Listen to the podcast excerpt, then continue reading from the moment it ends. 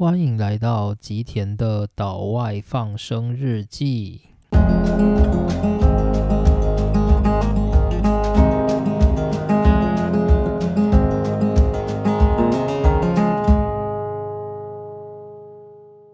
大家好，欢迎来到今天的内容。今天要聊的内容是一个关于人生选择的话题。那这个话题呢，它其实不是一个很新的话题了哦。这个应该是从过去，就是我们从求学开始，就一直会有人遇到这样子的状况。那就是当我毕业之后，我应该选择进入学界还是进入业界？当然，这个问题也不包括就只有毕业生或者是正在就读的学生。就算你是一个出社会的人呢，常常有时候我们也会想到这样子的问题。例如说，我是一个在业界打滚多年的人。然后呢，我已经因为业界这种每天像战场一样的工作环境而感到相当厌烦。那有时候我可能会因为一些想要去去散心，然后就回到过去曾经就读过的大学里头，然后感受着大学里面那种学生青春洋溢的氛围，我就会想说：哎呀，就是如果我能够到学界工作，会不会就会跟这些学生一样这么惬意呢？那这样的想法就会让我觉得说，诶，我是不是应该要转换跑道，从业界回到学界去工作，才符合我的本性呢？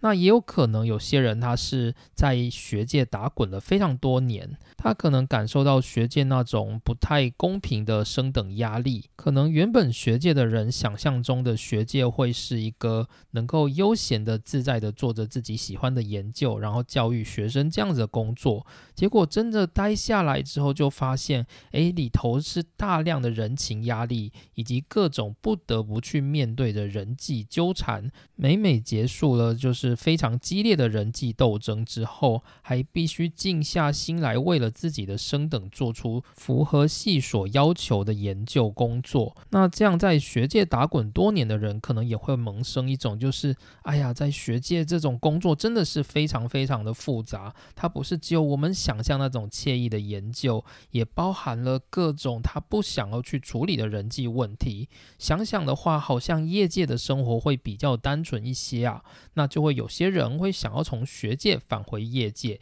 也会有这样子的想法。于是呢，学界跟业界到底哪一个比较好？这件事情就成了一个非常万年的话题。你只要上网去搜寻学界还是业界，就会跳出非常非常多，就是很多人自己分享自己的心得。那其实这些心得呢，我自己也有看过。那其实呢，我觉得啊，大家看完这些心得之后，可能会有一个想法说：诶，我要选学界，或者是我要选业界。可是真的在走的时候呢，还是会。不禁的有另一个想法跳出来，所以呢，今天我想要跟大家聊聊的，就是这个到底要去学界还是去业界的这样子的一个经典话题。我们会来评比，就是到底是学界比较好还是业界比较好。然后我会跟大家分享一下我自己的看法，跟我自己在学界跟业界感受的差异。那我先说结论好了，就是其实我觉得不管是学界跟业界。它其实都只是人生选择的一环而已，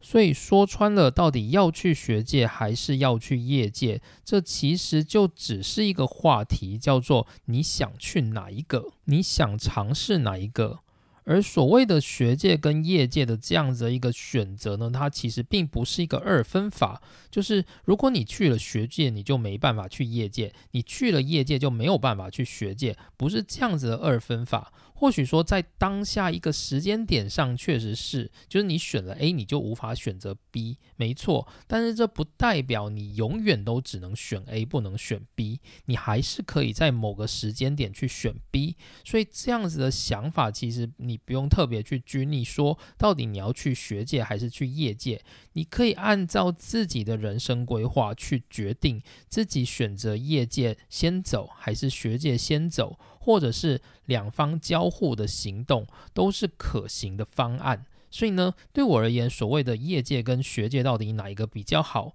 那这个只是一个假议题，真正的议题其实是我们如何看待我们人生中的选择，大概是这样子。那今天呢，为什么我会想要讲这个话题？其实主要是因为最近有一个朋友呢，他刚从博士班毕业。那他毕业之前呢，我就跟他聊过，就是他未来的打算。那其实他自己，因为他还二十几岁，所以他觉得自己算蛮年轻的。那他就一直有想着要朝学界迈进，成为教职的这样子的一个想法。所以说，他就觉得说，他毕业之后，他要先去找就是国内的大学的博士后研究，透过累积他的论文发表量之后，再决定他要到哪一个学校去就职。可是呢，很不凑巧，命运就这样开了一个玩笑。就是当他在博士后研究工作的这段期间，他感受到，就是他觉得学界他好像没那么喜欢。那于是呢，他就觉得说，诶，那不然我来偷偷看业界的工作，看看自己斤两在哪里。结果呢，他就拿到了一个台积电的 offer。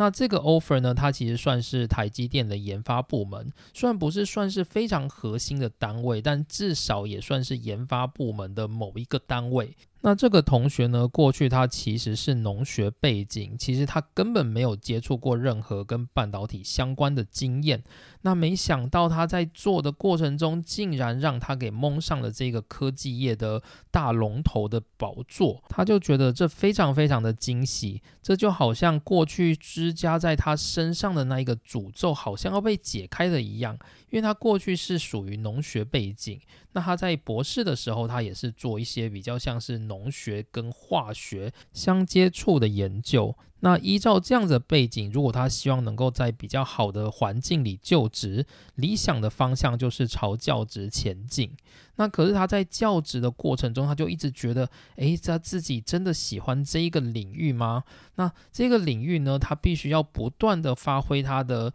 所学去钻研新的研究主题，他必须有足够的发表量去达成他未来的目标，也就是他要成为的教职。可他又想想说，诶，要走上教职这一条路，它其实就是你现在这个工作的延伸，就是说你现在正在不断的去研究，然后不断的发表论文。那等你走上教职，你还是这一条路。同时呢，你必须要学会去自己草创自己的实验室，然后呢，你要开始去教学，你要开始在研究跟教学当中相互兼顾。想想到这些话题之后，他就忽然觉得，就是。往学界这条路好像是一个它看起来无底洞的感觉，而且呢，其实以现在目前的状况来说，就是因为少子化的关系，然后大学也不断的关门，所以在这样子的学术界的环境，就是要找到教职，其实并不是简单的事情。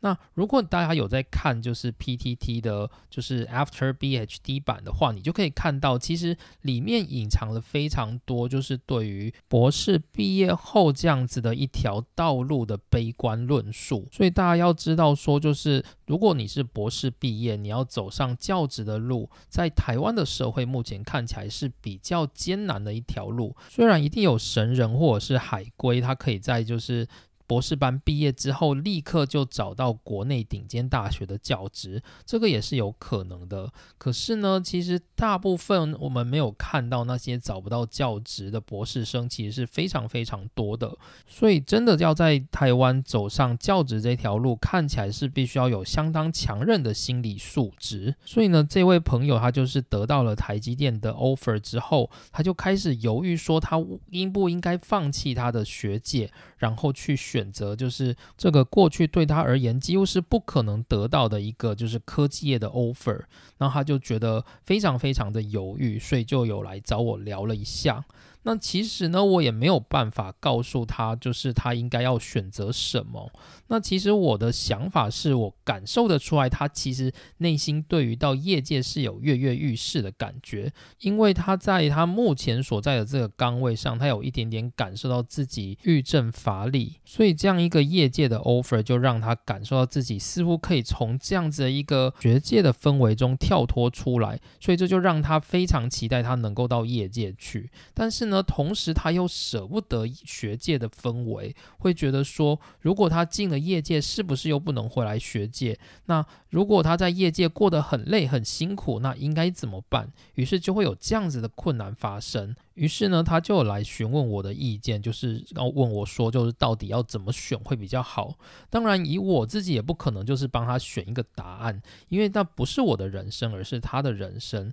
所以我也只能够去引导他说，他对于这两个选择到底有什么样比较具体的想法。那听完他的想法之后呢，我。觉得他其实好像误会了一件事情，就是他一直认为他的人生就是一个二分法，他只能选 A，不能选 B。或者是他选了 A 之后，他就回不到 B 了。可是其实不是这样子的，应该说他现在虽然在学界，但是他忽然觉得说，他现在想到业界去看看，那他又害怕他选了业界之后就放弃了学界。但对我而言，我认为那不是这样子。其实他现在所面临的只是一个他要选择业界，然后暂时停下学界工作的这样子的一个道路而已。那今天当他选择的业界他觉得不够顺遂的时候，或者是并没有符合他的想法，他其实还是可以回到学界去继续前进他的学界之路。那通常呢，我对于人生的选择，我通常都会倾向比较做鼓励的方向。例如说，今天一个人问我说他是否应该去留学，通常我都会告诉他，那就去。主要的原因是因为，当你产生留学的这个想法的时候，其实这就是你人生想做的事。所以，如果你今天忍住了不去做这件事情，多年以后你来看，你一定会觉得有一个非常难过的疙瘩在这边。可是呢，如果你今天选择了去做，那或许你确实是牺牲了你现在的某一个部分。可是实际上呢，通常我很少遇过，就是当你选择去做你过去所梦想的事情的时候，时候人生会觉得后悔的这样子一个案例。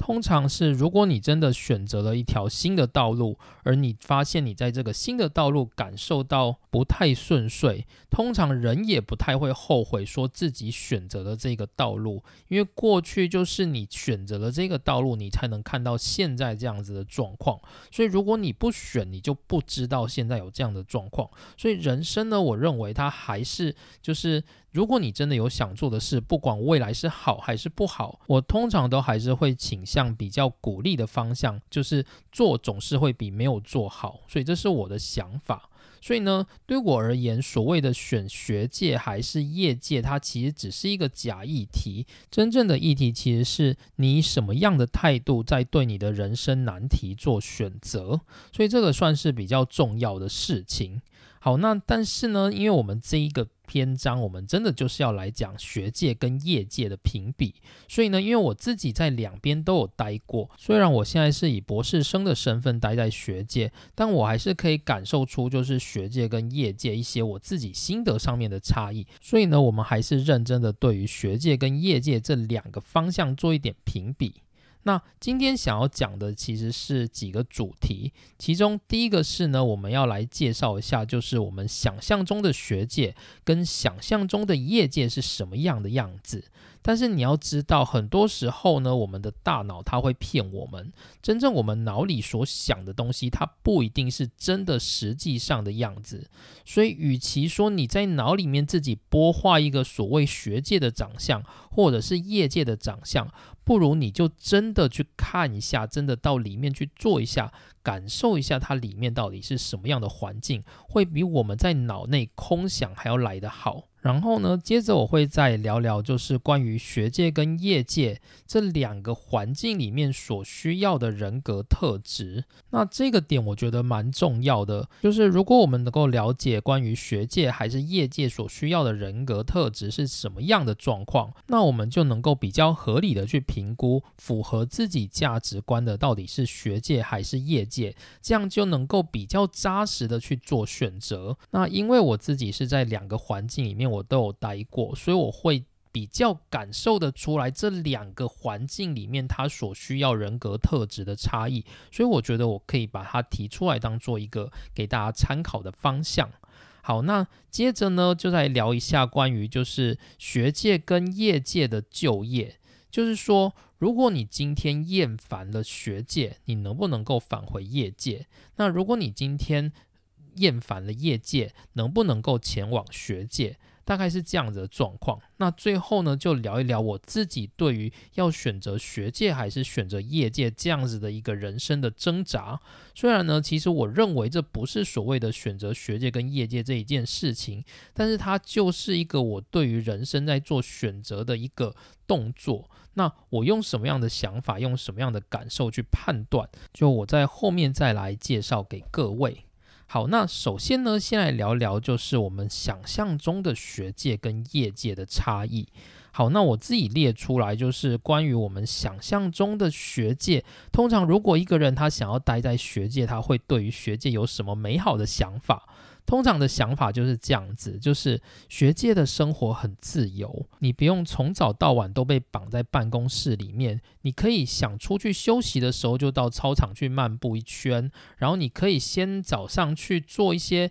其他不是学校的工作，然后晚上再回来学校工作，这个是有可能的。然后呢，学界可以教书。然后可以跟学生一起相处，学生比较单纯。然后呢，学界因为是教授，所以社会地位比较高。通常，如果你认为学界比较好，大概会是这几个方向。那这几个方向，我认为大致上都对，就是都没有什么问题。可是呢，你实际生活下来，到底适不适合你，这是一个未知数。例如说，所谓的自由，就真的是自由吗？这个自由真的适合你吗？的这样子的一个概念，其实我们还要再继续探讨下去。好，那接着呢，就是学界。如果你今天觉得它不是很好，通常你会有一些比较负面的想法，例如说学界的薪水比较少，或者是呢，学界呢，如果你要爬到一个稳定的工作，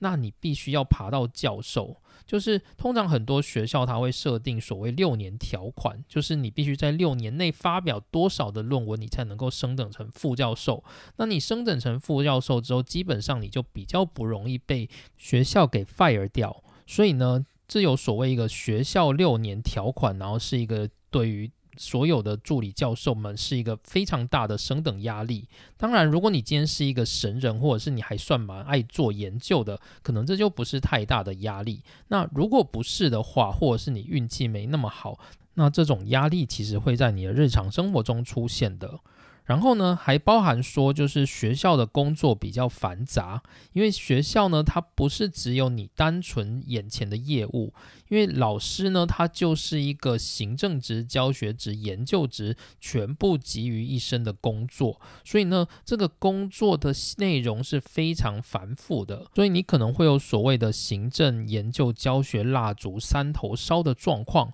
那除了这些以外呢，你还必须跟你的就是研究上级打好关系，所以你要学会应酬。然后呢，如果你不到顶尖大学的话，你可能那些教的学生都没有人想听你的上课，那你就会感受到心理上面的挫折，这个也是有可能的。那除此之外呢，还包含就是学界他在单打独斗的时间是比较长的，那这对情绪是比较不健康的。然后学界他会过分的苦思在某一个钻研的问题上面，然后学界呢，因为它过度自由，所以呢，它很容易让你上下班分不清楚。很多人呢，他可能上班跟下班他是。混在一起的，他可能白天的时候要教学，或者是他可以利用空档去做一些自己的事。那晚上的时候，他可能会有做研究，然后要带研究生，然后同时他还要备课，然后做到三更半夜，其实也是大有可能的事情。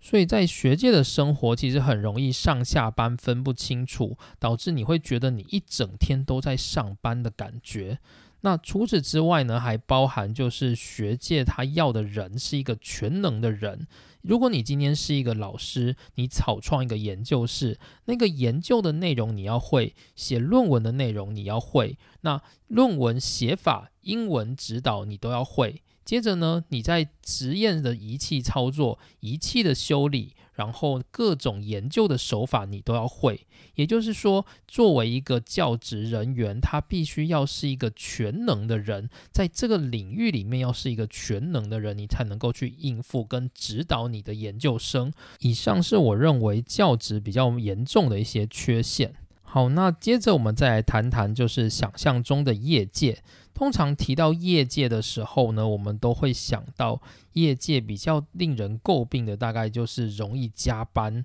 很容易没有办法。按时下班去陪家人，那一定会不自由，因为你可能要待在办公室里面。虽然因为新冠的疫情，所以现在有一些在宅工作，所以可能让那些原本不喜欢待在办公室的人多了一些能够喘息的空间，这个算是蛮好的。不过它毕竟不是常态，所以可能等新冠疫情结束之后，还是有可能有些公司它会让所有的员工都回到公司去上班。所以呢，不自由绝对是在所难。难免的，然后呢，另外就是压力大，就是公司它有非常大的压力，然后呢，你必须听从上级的命令，你可能不是一个能够主导大局的人，你是一个听从上级命令的小螺丝钉，这些就是我们想象的业界。那当然，业界也会有一些跟学界相反的，当然就是好处，例如说，业界的薪水可能就会比较高。如果你我们选的是理工科系来讲，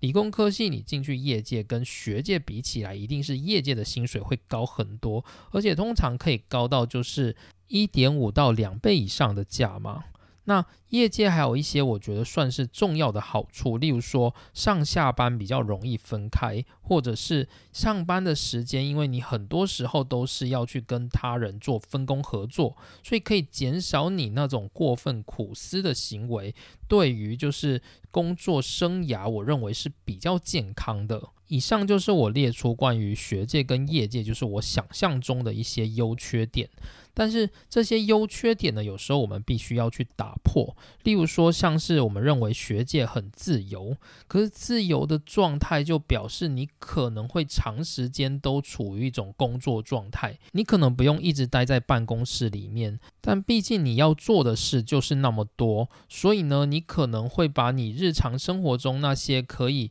陪伴家人、可以休息的时间穿插在你的工作里，所以你会感觉到自己一下。子工作，一下子休息，一下子工作，一下子休息。虽然感受上很自由，但是你会发现，你工作的时间会从很早开始到很晚才结束，等于是你的工作时间被拖得很长。这个是学界常见的一个状况。所以我我目前观察，就是那些如果要过得比较健康的学界生活的学者，他们还是会很习惯的，像是一个上班族，早上就到学校的办公室工作，晚上固定时间。离开学校回家，那回家之后就会尽量不碰研究上面的事情。当然，我觉得其实如果你身为一个研究者，你多少都会有一种就是研究病，就是你会觉得人生的兴趣就是不是。研究就是研究，所以你可能下班之后会觉得，哎，不知道做什么娱乐，就是还在继续做研究或者是阅读论文的人也是有的。不过呢，以一个心理健康的研究者而言，通常还是会努力的去把上班时间跟下班时间分开来。也就是说，你其实你的所谓的上下班自由，它只是一个假议题。你如果想要维持一个比较健康的生活，你还是会走上就是让自己变成像是一个普通上班族的作息。那刚刚我们有提到，因为业界通常会规定某一段时间员工必须待在办公室里面，所以业业界理论上是比较容易将上班跟下班分开的。那有些人就会说啊，例如说像科技业，它可能会有所谓的 on call 的工作，就是他可能回家的时候，他还要带着公司的手机。那他带着公司的手机的时候，就是可能要随时接电话，所以他可能也会有就是上下班就是分不开的状况。那以我自己的经验而言，就是我也有就是带公司的手机回家的状况，但是呢，通常这种。带公司手机回家，主要就是为了处理一些紧急的问题，所以通常那种紧急的问题，它不是你日常工作的范围，所以我认为这种工作的负担，它其实跟一个就是学者他在半夜，然后还在赶着他的论文的这样子的一个工作形态是不一样的。就是你虽然带着手机，然后必须接受公司的 uncle，但那种 uncle 它毕竟不是一个就是每天例行惯例的事，虽然它可能会占据你某一个小部分的下班时间，但是它不会让你有上下班分不开的感觉。像最近因为新冠疫情，所以在家工作人也变多了嘛，所以一定有很多人可以开始感受到所谓的就是上下班分不开的状况，就是你可能早上会变得比较晚开始开电脑，然后晚上你也可能会就是拖着，因为你在家嘛，你也不用通勤时间，所以你就会拖着拖着继续做你的研做你的工作报告，然后你可能就会忘了时间，诶，当你发现的时候已经晚上九点十点了，那这种状况呢，我们就可以说它是有一点像上下班分不开的情况，但如果你是例如说。七点下班，然后回家之后接受 uncle。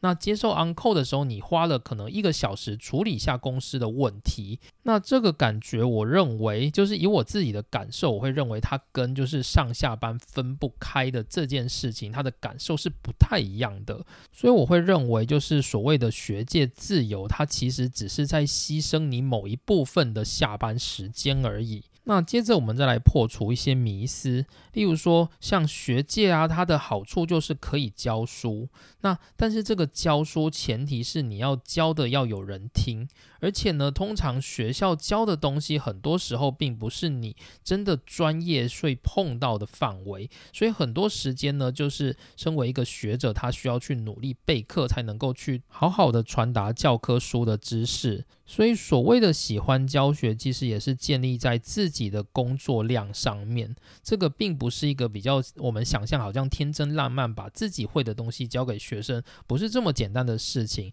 有很多时候，你必须要教导的内容，包含很多你自己不会的东西，而那些都必须由你自己再去主动的学习完成。所以，所谓的在学界，然后想要去教育学生，其实也牵扯到自。己的自律。那相反的，如果在业界就不能教学吗？我认为也不是这样子。其实如果有待过业界的人就会知道，业界，例如说像是半导体业界好了，它其实涵盖的知识量非常非常的深，甚至呢，我认为学界也不一定有涵盖到在半导体业界所需要的那些知识量。所以呢，这些知识量的传递，例如说教育你的新人，教育你的部署，这些也都算是能够教书的机会。而且这种教学呢，通常很容易在你的部署里面得到及时的回馈，所以呢，就是在业界呢，它其实也需要就是有教学的能力。那接着有些人就会问说，可是，在业界教学它不是本分啊，重点的本分是在做好自己工作的事情，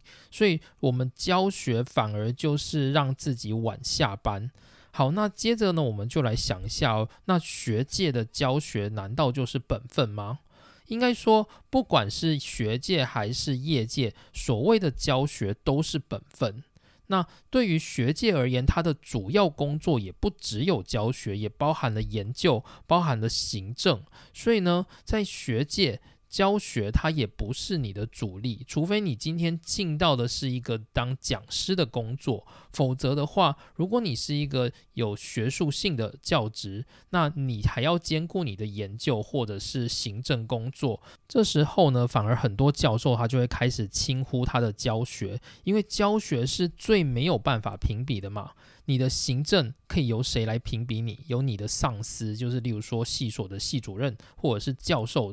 等等，来评比你。那如果你今天的研究也是会产生研究成果，那也是让系所来评比你。可是你的教学教学的不好，学生评比你说，诶，你教的不好。通常这种对教授也不痛不痒，因为对教授而言，如果研究做得好，行政做得好，他可以升等。这反而比学生评价他还要来的有用，所以很多教授呢，他们其实也是会轻忽教学的。所以我并不认为就是所谓的业界教学它不是本分这件事情是可以拿来说的，因为我认为无论是学界或者是业界，所谓的教育新的人才都是本分。当然也可以不是本分。如果你是为了自己，那这些都不是本分。如果你是为了让你的未来的社会过得越来越进步，那你的教育就是本分。好，所以这个是破除所谓学界的迷思。然后呢，另外像是学界还有一些是，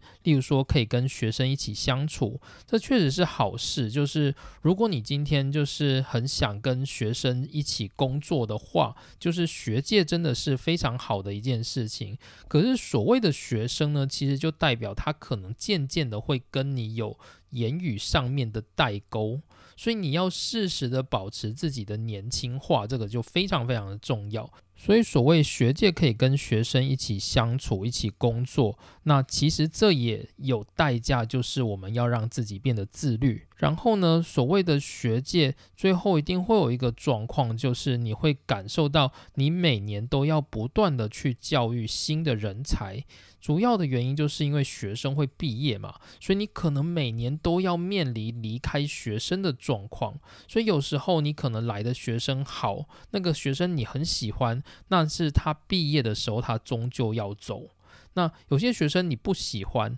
但是他终究就是要跟着你那段时间，然后你让他毕业。所以呢，所谓的跟学生一起工作，它其实也是一个情绪劳动，就是对我而言，我觉得算是这样子的感受。那另外还有像是就是。业界的一些迷思，例如说，业界的话，他可能就没有办法做自己喜欢的研究，他必须要听从上级做上级要求的研究工作。但我认为呢，这个其实也是假的议题。所谓的喜欢的研究工作到底是什么呢？就是大家真的会有一个想法，说什么叫做喜欢的研究工作吗？例如说，我在看那些就是指导教员们他们选择题目。就他们会有一些自己专精的题目，然后他们会选择那些题目当成是他们的研究工作。可是呢，你会觉得说那些研究工作真的是他自己喜欢，然后他选择的吗？通常不太像是这样子的。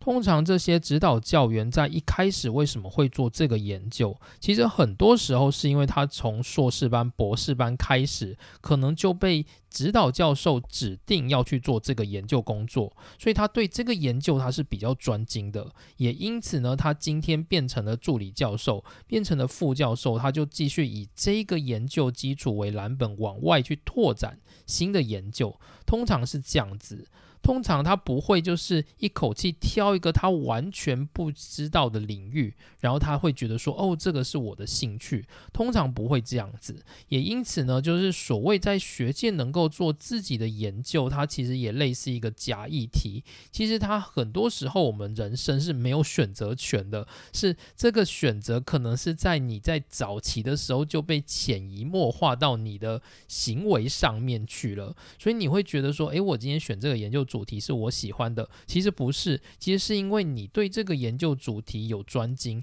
那这个研究主题的专精，主要是来自于你过去的一些人生选择上，例如说指导教授教导你做这个工作，让你产生的兴趣，所以你才会对这个主题有兴趣，而不是这真的就是你喜欢的研究。那所以说，如果你今天进到业界，由业主他给你一个新的就是研究工作或者是研发主题，那这个研究工作呢，它也就是一个像是过去指导教授教给你的这个工作一样的一个主题。那你可以选择去喜欢它，也可以选择不去喜欢它。但是如果你选择去喜欢你的业主所给你的研究主题，那这样子这个研究不就也是你喜欢的研究吗？所以我认为呢，就是在学界可以做自己喜欢的研究这件事，它其实是一个假议题。就是如果我们在探讨这个议题的时候，我们必须先定义一个东西叫做喜欢，所以大概是这样子的概念。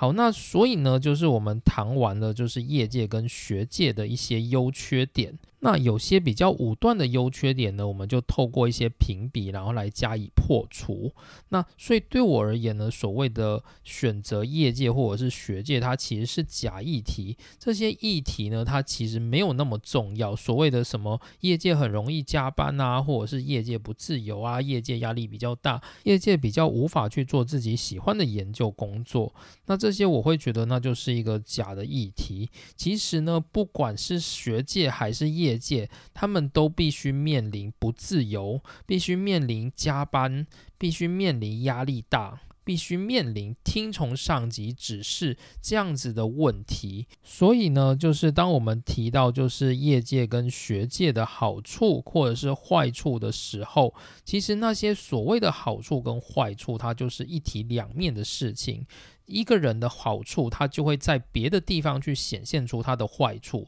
所以从环境上面的评比，我认为它不是一个适合我们去选择学界还是业界的这样子的一个原因。好，那所以我认为，如果我们今天在探讨要去选择学界还是业界，其实主要是来自于我们的价值观，就是我们的价值观到底比较契合学界的价值观还是业界的价值观。而这样的选择方式，其实它不只是用在学界还是业界。例如说，你今天真的选了学界，那其实你也会探讨说，你应该选择去国立大学还是去私立学校。那这时候你也是考虑说，到底是私立学校比较符合你的价值观，还是国立大学符合你的价值观？又或者，如果你选择进入了业界，那你还是要去选择说，你应该要去的是一个一流的台积电，还是去一个比较二线的半导体公司，但是可以生活的比较轻松。所以这时候你还是要考虑说，就是。你的价值观适合去台积电，还是适合去二线的半导体公司？所以这些其实都是选择上面的问题，就是我们对于一个人生问题，我们用什么样的态度去选择？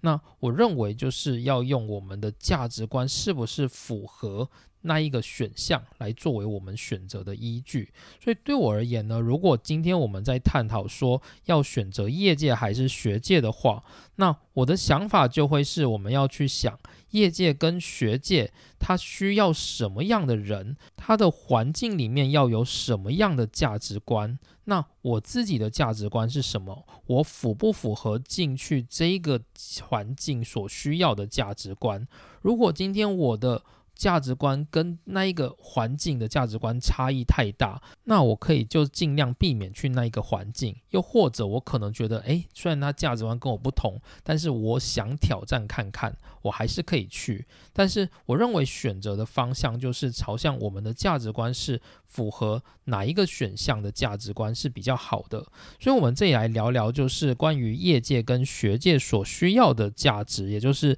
业界跟学界所需要的人格特。值那为了让我们的评比能够更在同一个水平上面，所以我们来比较一下，就是学界你要成为一个研究人员所需要的价值观，跟你在业界你需要成为一个研发人员所需要的价值观，就我们做这样子的评比。那首先呢，我们先来聊学界。学界的话呢，如果你要成为一个学界的研究人员，你需要有什么样的价值观，有什么样的人格特质？那如果你今天选择不管是学界或业界，其实你的目标就是想要去当一个薪水小偷，就是你不想做太多认真的事，你只想要就是耍废，然后过完你的一生，那就不在这一次的讨论范围内。这是我们只讨论比较正规的。如果你想要成为学界的研究人员，或者是你想要成为业界的研发人员，那这这两者你需要什么样的价值观？首先呢，我认为这两者真的会有一些很微妙的差异。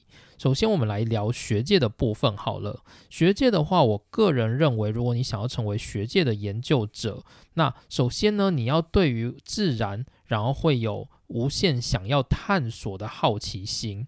而这种探索的方向。通常都来自于你自己，就是你认为，诶，这里好像值得我去探索，然后你就朝着这个方向前进。所以自己对于事物的好奇心非常的重要。那你的成就感呢？就是你在学界工作的这个成就感，它必须是来自于你自己对于学术的探索，而你从中产生成果。这是我认为就是一个学界研究者他必须要有的一个人格特质，就是你喜欢探索、发展新的事物，而你认为你的就是成就感是来自于你探索的那些事物产生的成果。这个概念很重要，因为其实在我们日常生活中。很多的人呢，其实我们通常都把对于自己人生的满足，把它建立在。被他人的认可上面，如果你是一个在学术界研究的研究者，你把你的成就感放在就是要获得他人的认可。例如说，你想要发表好的期刊，或者是你想要升到一个很好的位置，然后来获得就是学界的他人的认可或者是尊敬。那这样子的环境呢，其实你在学界就会比较容易无助，就是除非你真的把你的目标就放在你在学界是为了要要升官发财，而非就是努力做研究，那当然获得别人认可就是你重要的一个指标嘛。但是如果今天你是为了要成为一个学界的研究者，那今天你的目标就不能放在受到他人认可，你要放在你探索的那个好奇心获得满足的时候的这样的一个价值观才会符合学界的价值观。例如说，像有些小朋友啊，他们可能就很喜欢自己归在自己的房间里面。例如说，他可能发明一些电器，观察小动物、小植物啊，然后又或者就是自己发明了一些东西，然后自得其乐的这样子的人格特质的人，就非常适合学界。就是学界他需要的人格特质是一个比较容易自我揶揄，然后自得其乐的人。那这样的人格特质在学界就会很适合，毕竟学界它。就是一个你必须要不断的去钻研求新的环境，所以如果你没有保持这种就是自得其乐乐的心态，你很容易在其中产生挫折。所以这是我觉得学界非常重要的一个人格特质。好，那接着我们来看业界，就我认为呢，业界它研究，如果你是在业界要做一个研发人员或者是研究人员，那你需要的就是你要有。理解、分析、整理、解决问题的能力。那探索方向这个部分，你就不需要太多琢磨。它通常是来自于你的业主，你的业主可能会决定你的探索方向。那你的工作就是去理解他所决定的方向，然后并且透过你的分析跟解决能力来帮他解决问题。而你获得成就感的来源呢，通常倾向就是来自于他人的认。可，那这样子的人格特质就会很适合业界。例如说，你今天是一个就是不太喜欢自己想东西的人，但是如果今天，例如说老师或者是家长交代你事情，你都能够把它做完，那接着老师他可能就会称赞说：“诶，你做的很棒。”然后家长也称赞说：“诶，你做的很棒。”你可以从中获得满足感。那这样子的人格特质的人就会比较适合业界。所以，如果你今天在评估你要前往业界还是学界，但是你不知道该怎么选择的时候，你可以去。想一下，就是业界需要的人格特质跟学界。如果你今天倾向透过自己的探索而获得满足，那学界就会蛮适合你的。如果你倾向透过他人的认可来获得满足，那业界就会是一个比较适合的方向。如果这样的人他去选择学界，他会显得比较就是容易产生挫折，或者甚至陷入忧郁的状况。但是其实不管你把满足感放在就是你获得探探索的成果，或者是他人给你的认可，我。认为这个都不是好事啦。其实真正对于自我的满足感，我认为还是必须要练习。把活在当下的你当成是一种满足，这样子的人才比较容易能够在各个环境跟领域里面无往不利。但是通常我们很难，人类啊很难，就是因为活在当下而感到满足。所以呢，我们的满足感通常会是来自于外在的事物。所以就如同我刚刚所说的，就是我们去判断我们自己的成就感是来自于哪一个方向，而我们根据那个方向去决定我们该走向学界。还是业界。好，那接着呢？其实所谓的学界跟业界啊，它也不是二分法吗？其实所谓的学界，它也有分教学型学学界，或者是研究型学界，或者是业界也有分成所谓的交际型业界跟研究型业界。所以这些都是我们在选择学界跟业界之后，我们还要去选的其他的方向。所以我认为呢，与其选择说学界好还是业界好，不如我们去想。什么样的工作适合我的价值观？那这样子比较好。好，那接着呢，就是来到，就是有些人可能会问说，那如果我今天选了学界，那我今天如果后悔了怎么办？我可不可以回到业界工作？又或者，如果我今天就是进了业界，我忽然有一天开始向往学界，我想回去，可不可以？其实都是可以的。就是其实我们可以看到，过去有非常非常多的例子，学界的人他能够回业界，或者是业界的人他会到学界去，这些都是很常见的例子。因为所谓的人才啊，它其实就是流动的。如果你是一个肯面对问题、肯面对困难，然后努力去学习的人，那这样子的人呢，其实你不管是到学界还是到业界，你都还是可以转换到新的跑道去，不管那是学界、业界，或者是甚至其他的领域。所以说，所谓的学界跟业界，它绝对不是一个单一选择，就是你选了这个之后，你人生就无法改变了，不是，而是它只是你人生众多选择的一部分。你随时如果觉得不行，你都。是有办法去离开他的。那我来举几个例子好了，因为我自己是从成大毕业的，然后我在成大的时候，我就一直很有印象，有些老师他是从业界回来的，例如说像是成大电机系的赖奎江老师，就是他以前也是从高通工作过之后，他又回来学界当老师，他现在还在当啦。然后我以前上他的课在上就是讯号与系统，我就觉得他。教的还可以，但是至少算是就是各个老师里面，他算是蛮认真在备课的一个老师。让他有点胖胖的，就是我觉得人还蛮可爱的这样。然后你偶尔就会看到他在那个自强校区，就是电机系馆前面，他其实是一个很大的草皮，然后老师会在那边就是绕着操场走路这样子。所以我在想，所谓的学界的自由度大概就是这样子吧。当然，如果你真的有到业界去待过，你可能会忽然回到学界。觉得诶，学界的步调好像真的很慢。可那主要的原因是因为业界会有很多人，他会一直 push 你，然后每天要求你要交各种报告资料。可是学界的话，所有的动作、所有的动机都是来自于自己。所以如果你没有督促自己的话，没有人会去督促你。所以呢，很多。从业界回到学界，大概就是看上这种，就是没有人会要求我，而我能够比较自律的去做我自己的事的这样子的一个状态。那像我们自己，就是成大微电子所固态组的，例如说彭栋清老师，好了，他也是就是有在美国的半导体公司工作之后，他其实年纪有点大了，但是他回来就是担任副助理教授的时候，就是。他已经看起来就是白发苍苍。我以前在上他半导体制程的时候，我就觉得，嗯，他就是感觉白发苍苍这样子。但是他主要是因为他已经在半导体公司，在美国的半导体公司工作了很长的一段时间，那最后才回到台湾来担任教职。所以我认为，如果你今天就是想要到业界去闯闯，然后之后再回到学界，其实这也是可能的事情。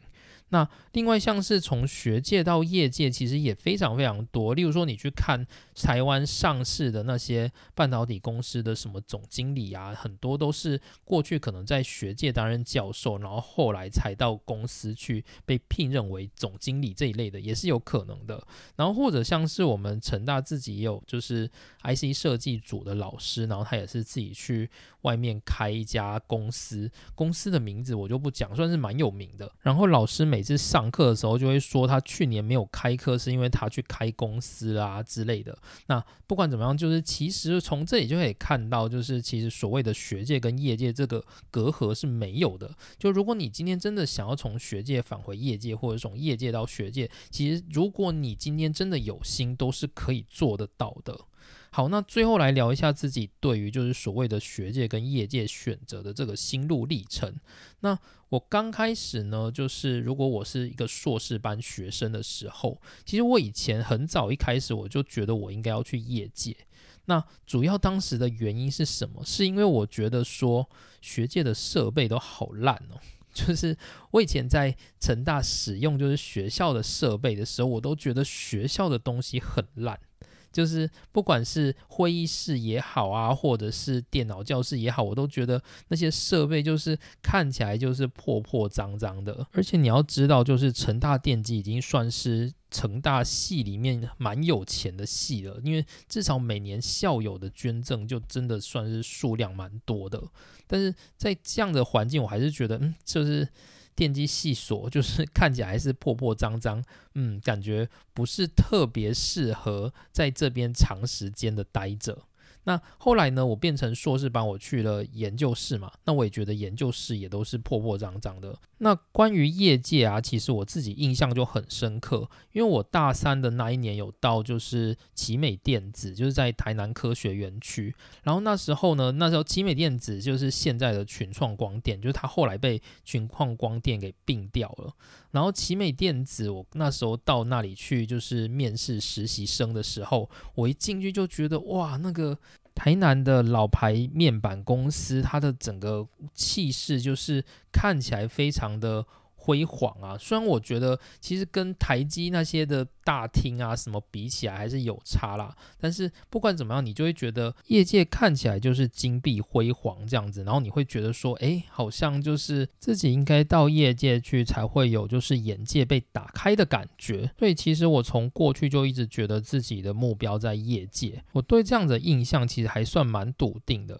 然后其实我自己以前就很想要念博士班，可是那时候呢，我也是看到就是台积电董事长张忠谋的自传吧，然后他他就讲到说，如果你今天是一个想要去业界的人。那你就先出去工作之后，再回去念博士班。那如果你今天是一个想要往学术界奔驰的人，那你就先直接一路念上去，然后毕业就去找教职的工作。他认为这比较适合这样子，但我不知道他为什么会做这样子的评断啊。但我觉得其实也没有什么根据，因为他最近也说，就是其实他觉得自己念博士班就是在浪费时间。所以我觉得，就是他说这些话也大概就是他自己个人。的感觉吧。可是我记得，在我还是硕士的期间，我都会觉得，哎，这些都是伟大的人说的话，然后我就会一直记在心里。所以我就觉得说，如果我今天要念博士班，我也应该要先到就是业界去看看再决定。所以我就是很早开始就觉得自己要去业界。那其实，在业界就是工作很多年的时候，我也曾经想过，就是诶，学校的环境真的还不错，而且看起来就是。蛮悠闲的，其实以前都觉得学校就是破破脏脏，现在还是觉得破破脏脏。可是当你就是年纪渐长的时候，你好像对于那些破破脏脏会变得反而觉得它有一种亲切感。所以我后来就开始觉得说，就是在业界这么繁忙的环境里面，就是我每天就是不断的要求生存这样子。那如果我能够转换跑道到学界去，就是不知道是不是会比较符合自己的价值观呢？所以后来呢，就是在我来到日本念博士班的时候，我也曾经想过，就是如果我在这这边念一念，如果我觉得学界还不错，那我可能也可以试着去找学界的工作。那其实所谓的学界工作在日本啊，其实相对于台湾是好找的。主要的原因是因为助理教授的这一件事情，就是。我们应该有在就是研究室成员的组成，应该算是很前面的章节里面，我们就提到，就是日本的所谓的研究室组织是过去的讲座制，也就是一个教授的底下会有副教授，然后可能会有几个助教，那助教就是助理教授的意思。那这些助理教授呢，其实他就像是一个高级的博士后研究员，就是他必须承接教学研究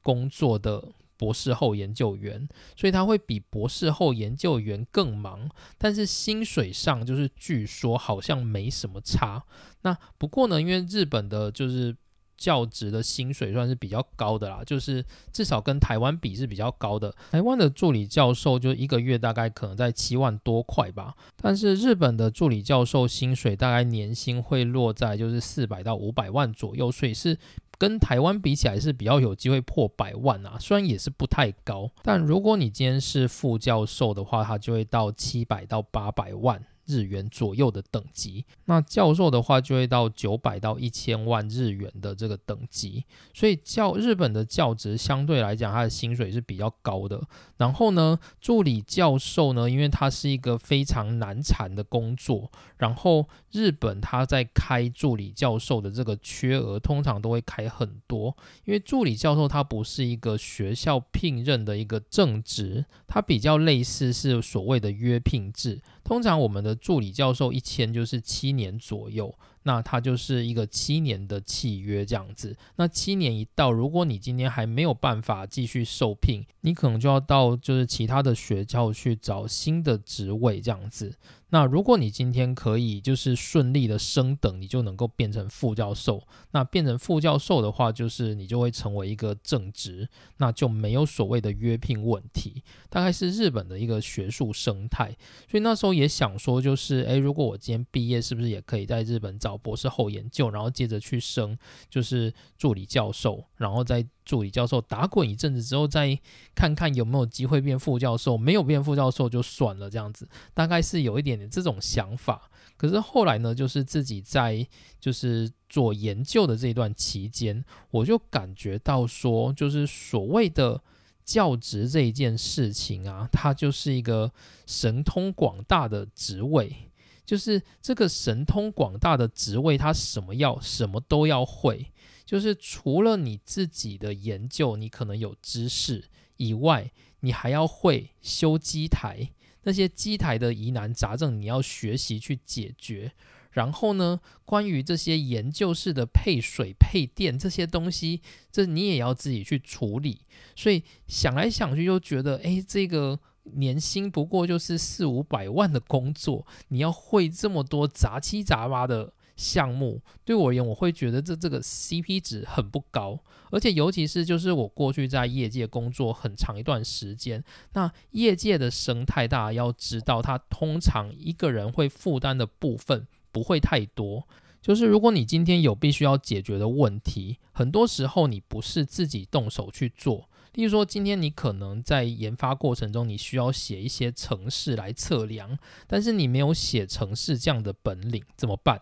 那你就拜托，就是有专门写程式的单位，他会帮你写。那写完之后，你就可以拿到他的程式来进行量测。所以很多时候呢，在业界，你只要专心做好你手上的那一个工作，把它做到极致就够了。可是呢，在学界不是，你除了你手上的东西要够极致之外，你还要会各种五花八门的能力。但是其实，如果你今天是一个真的蛮喜欢，就是去钻研这些机械设备啊，然后修修东西的这样子的一个角色的话，那你可能会很喜欢学界的工作。但是我对这种杂事，我真的非常的不擅长。所以就是各种的薪水跟工作 CP 值的综合考量之后，我觉得，诶，选择学界好像不是一个非常适合我的项目。那对我而言，我还认为学界有一个我觉得不是很舒服的地方，就是学界它是一个很容易单打独斗的环境，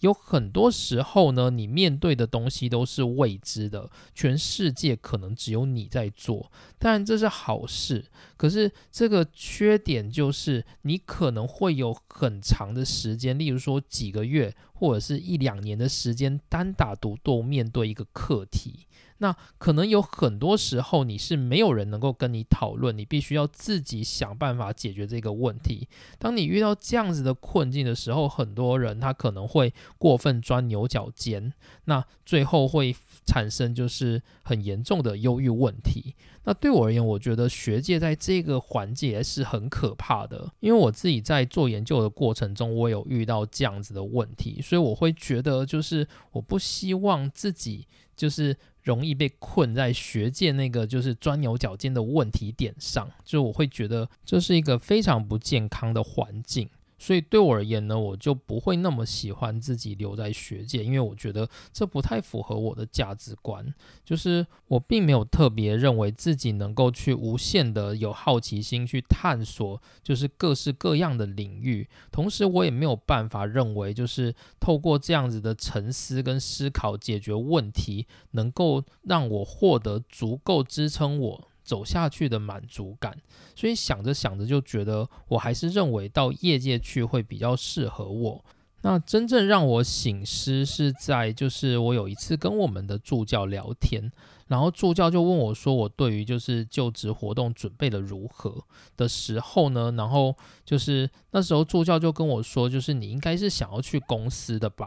就是他就这样跟我讲这句话。其实，在那之前呢，我本来还在想说，诶，我虽然不太喜欢学界，但是要不要忍耐一下，就是试试看学界的环境。可是当他这样告诉我的时候，我忽然就是恍然大悟，就是我在他的眼中看起来，我就是一个适合业界的这样子的价值观的人啊。所以当时我在考虑就职的时候，我本来还就是抱着诶要去学界，然后有很多困境的这种。状况在困扰我的时候呢，就是我们的助教他就提醒了我说：“诶，你应该会去业界吧？就是你看起来就是一个会想去业界的人。”所以我才忽然惊觉到说：“诶，就对，就是我的人格特质明明就是想要去业界这样子的一个环境里头，但是呢，就是我却。”一直以为自己应该要留在学界才符合自己的初衷，但实际上我的价值观其实更适合业界啊。所以在之后呢，我就再也没有考虑过学术界的问题了。然后